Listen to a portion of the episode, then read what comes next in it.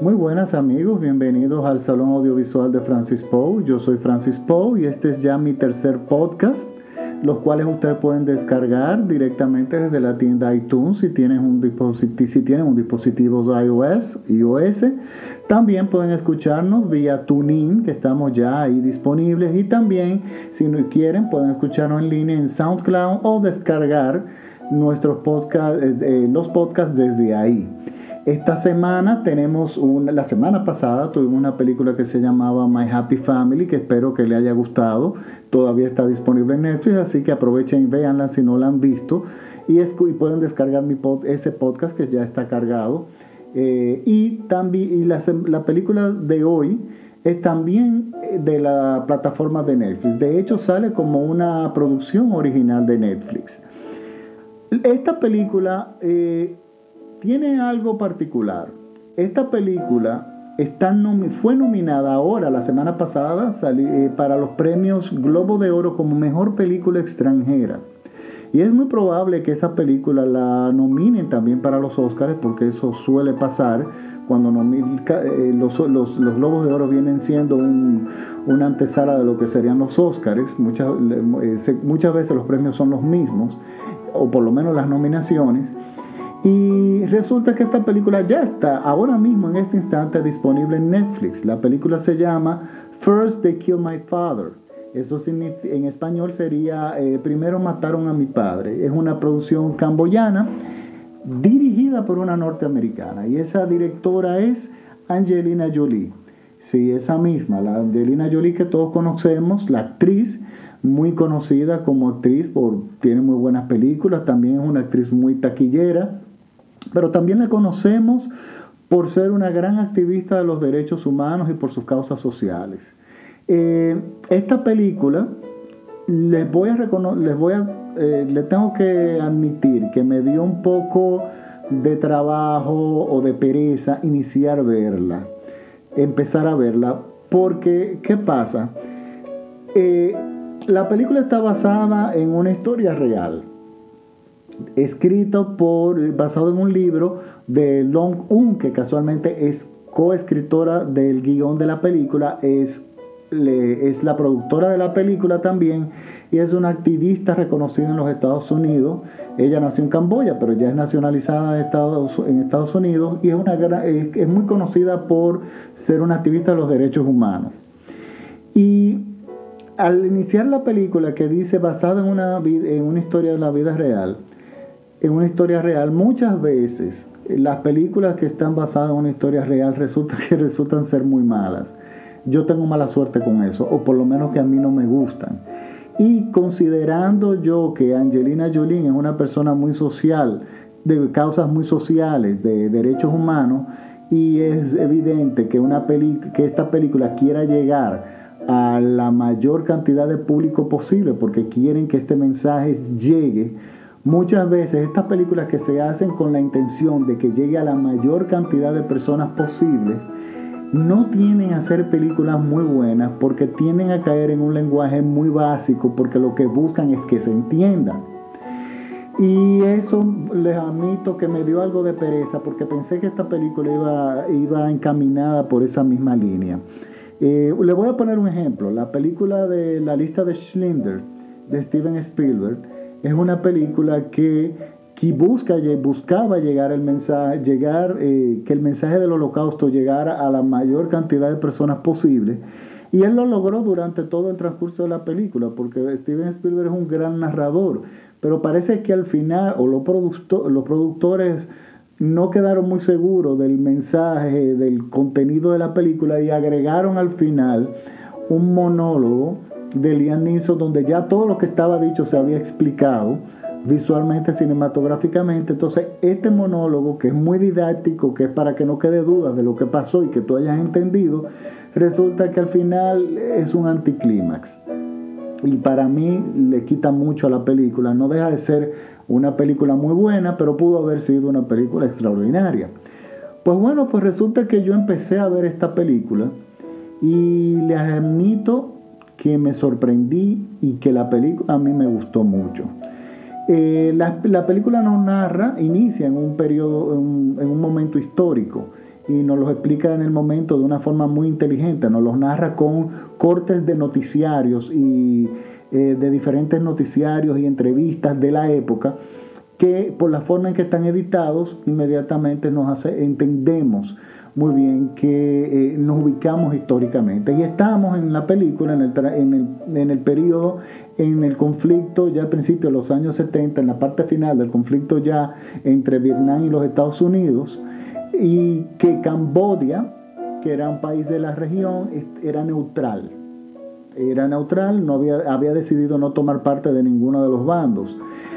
Resulta que los Estados Unidos, por órdenes del presidente Nixon, empieza a bombardear Camboya, Camboya y empiezan a morir una cantidad de civiles, siendo Camboya un país eh, neutral y empiezan a invadir el país. Entonces los camboyanos, indignados con los Estados Unidos, eh, se acercan al Gemer Rojo buscando protección y apoyo.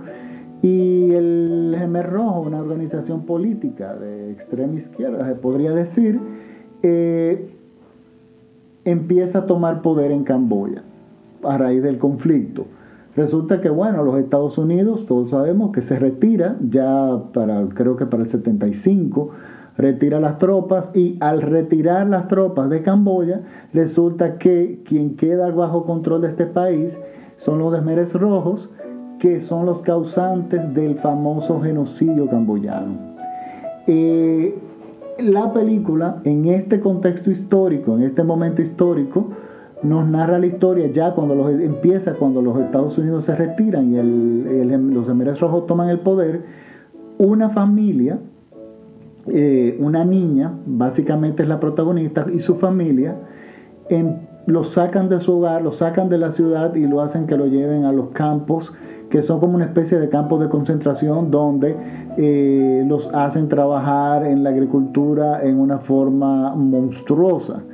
El padre de la niña era un, había sido un funcionario en, el gobierno antes de, la, antes de los Jiménez Rojos y eso inmediatamente los ponía a ellos particularmente en más peligro que el resto de la, de la población.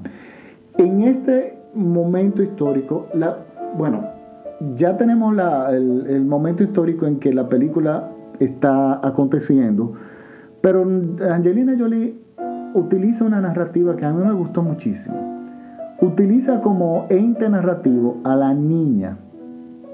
Los niños son seres muy observadores y el cine observa, el cine mira y el cine documenta. Y los niños no siempre entienden, la mayoría de veces no entienden los conflictos, qué es lo que está pasando. Lo que sienten y los traumatiza y los impresiona son las consecuencias de esos horrores.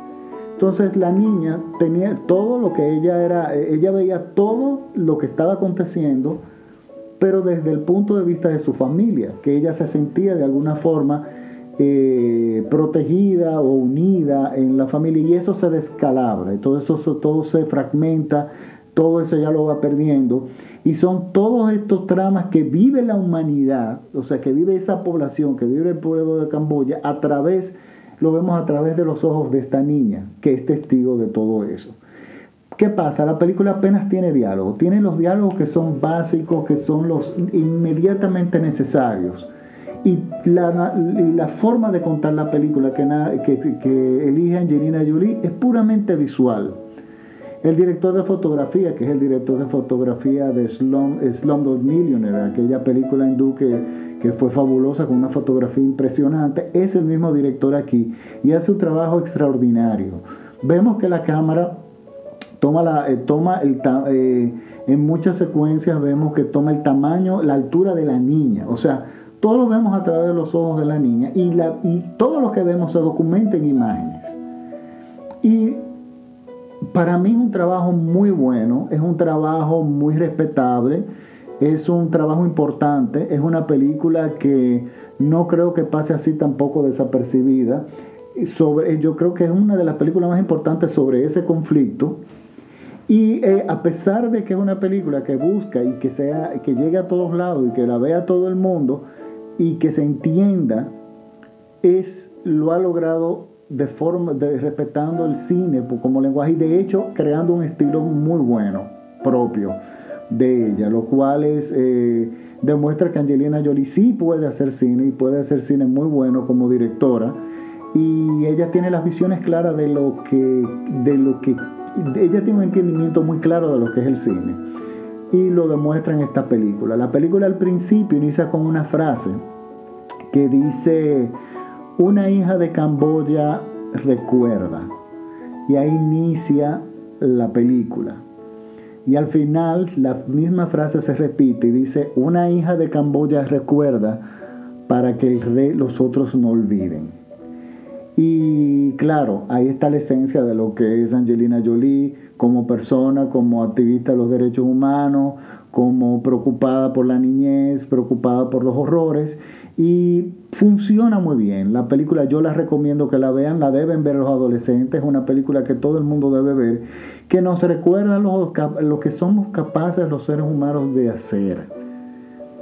Eh, y, esto no hace tanto tiempo, ¿eh? estamos hablando de que eso, esto no hace tanto tiempo. A veces pensamos solamente como la mayor catástrofe o genocidio como el de los, de los eh, judíos en la Segunda Guerra Mundial por los nazis. Y no, el ser humano es capaz de repetir eso y de repetir, no solamente repetirlo, sino de no aprender ni siquiera de eso y se repite en otras culturas. El ser humano es capaz de muchas cosas. Y, ella, eh, y, la película está muy bien. Es una película que yo recomiendo. Recomiendo que la vean de una sola sentada. No es una película que uno puede ver cada, de que por retazo, cada 15 o 20 minutos, no. Recomiendo que la vean entera está muy bien sonorizada, la música pasa desapercibida. Es una muchas veces las películas que tienen una carga narrativa muy fuerte tienden a embarrar la música. La película de película, no, perdón, la película de música y hasta cierto punto molesta. No, aquí la música pasa totalmente desapercibido. Eh, tampoco es un melodrama, no busca crearte, hacerte llorar no busca lo que quiere hacerte recordar y, lo que busca inspirarte es en pensar. La película no trata de ser una bomba lagrimógena eh, donde todo el mundo se echa a llorar por los sufrimientos de la niña. No. Sí hay momentos que la película está llena de momentos muy crudos, de momentos muy difíciles, pero no quiere manipularte para de una forma melodramática que parezca, bueno, una telenovela barata. Es una película que yo creo importante y es una película que está disponible ahora mismo en Netflix. O sea que por favor eh, véanla y déjenme su opinión en mis redes sociales eh, a ver qué, les eh, qué tal les pareció. Les recuerdo que estoy en Facebook como Salón Audiovisual de Francis Poe, no él, sino búsquenme como Salón Audiovisual, en la, específicamente en la página de Facebook. Búsquenme así, Salón Audiovisual de Francis Poe, donde voy a poner la carátula de la película y, también donde estoy subiendo eh, algunos programas en YouTube de recomendación, o sea, algunas copias de los programas de mis recomendaciones hechas en Sintonía Joven en el pasado, el programa radial donde trabajo los sábados, y eh, que es películas que todavía están disponibles en Netflix y son recomendaciones extras que estoy poniendo, que estoy eh, poniendo los links ahí en las páginas eh, de los links de YouTube donde pueden escucharlo y ojalá y les gusten las películas también. Les debo un podcast que es el de la serie televisiva The Crown, de La Corona de Netflix. Eh, espero ya muy pronto, mañana, si, Dios, no quiero ni siquiera darle fecha, porque aquí las cosas no la programa y realmente al final se puede cuando se puede, pero no se preocupen, se la voy a poner pronto porque fue una petición que me hicieron por correo. Usualmente no hago... Eh, eh, recomendaciones de series, por lo menos hasta que no la haya visto por completo, pero bueno, en este caso voy a hacer una excepción. Los espero en el próximo podcast, por favor.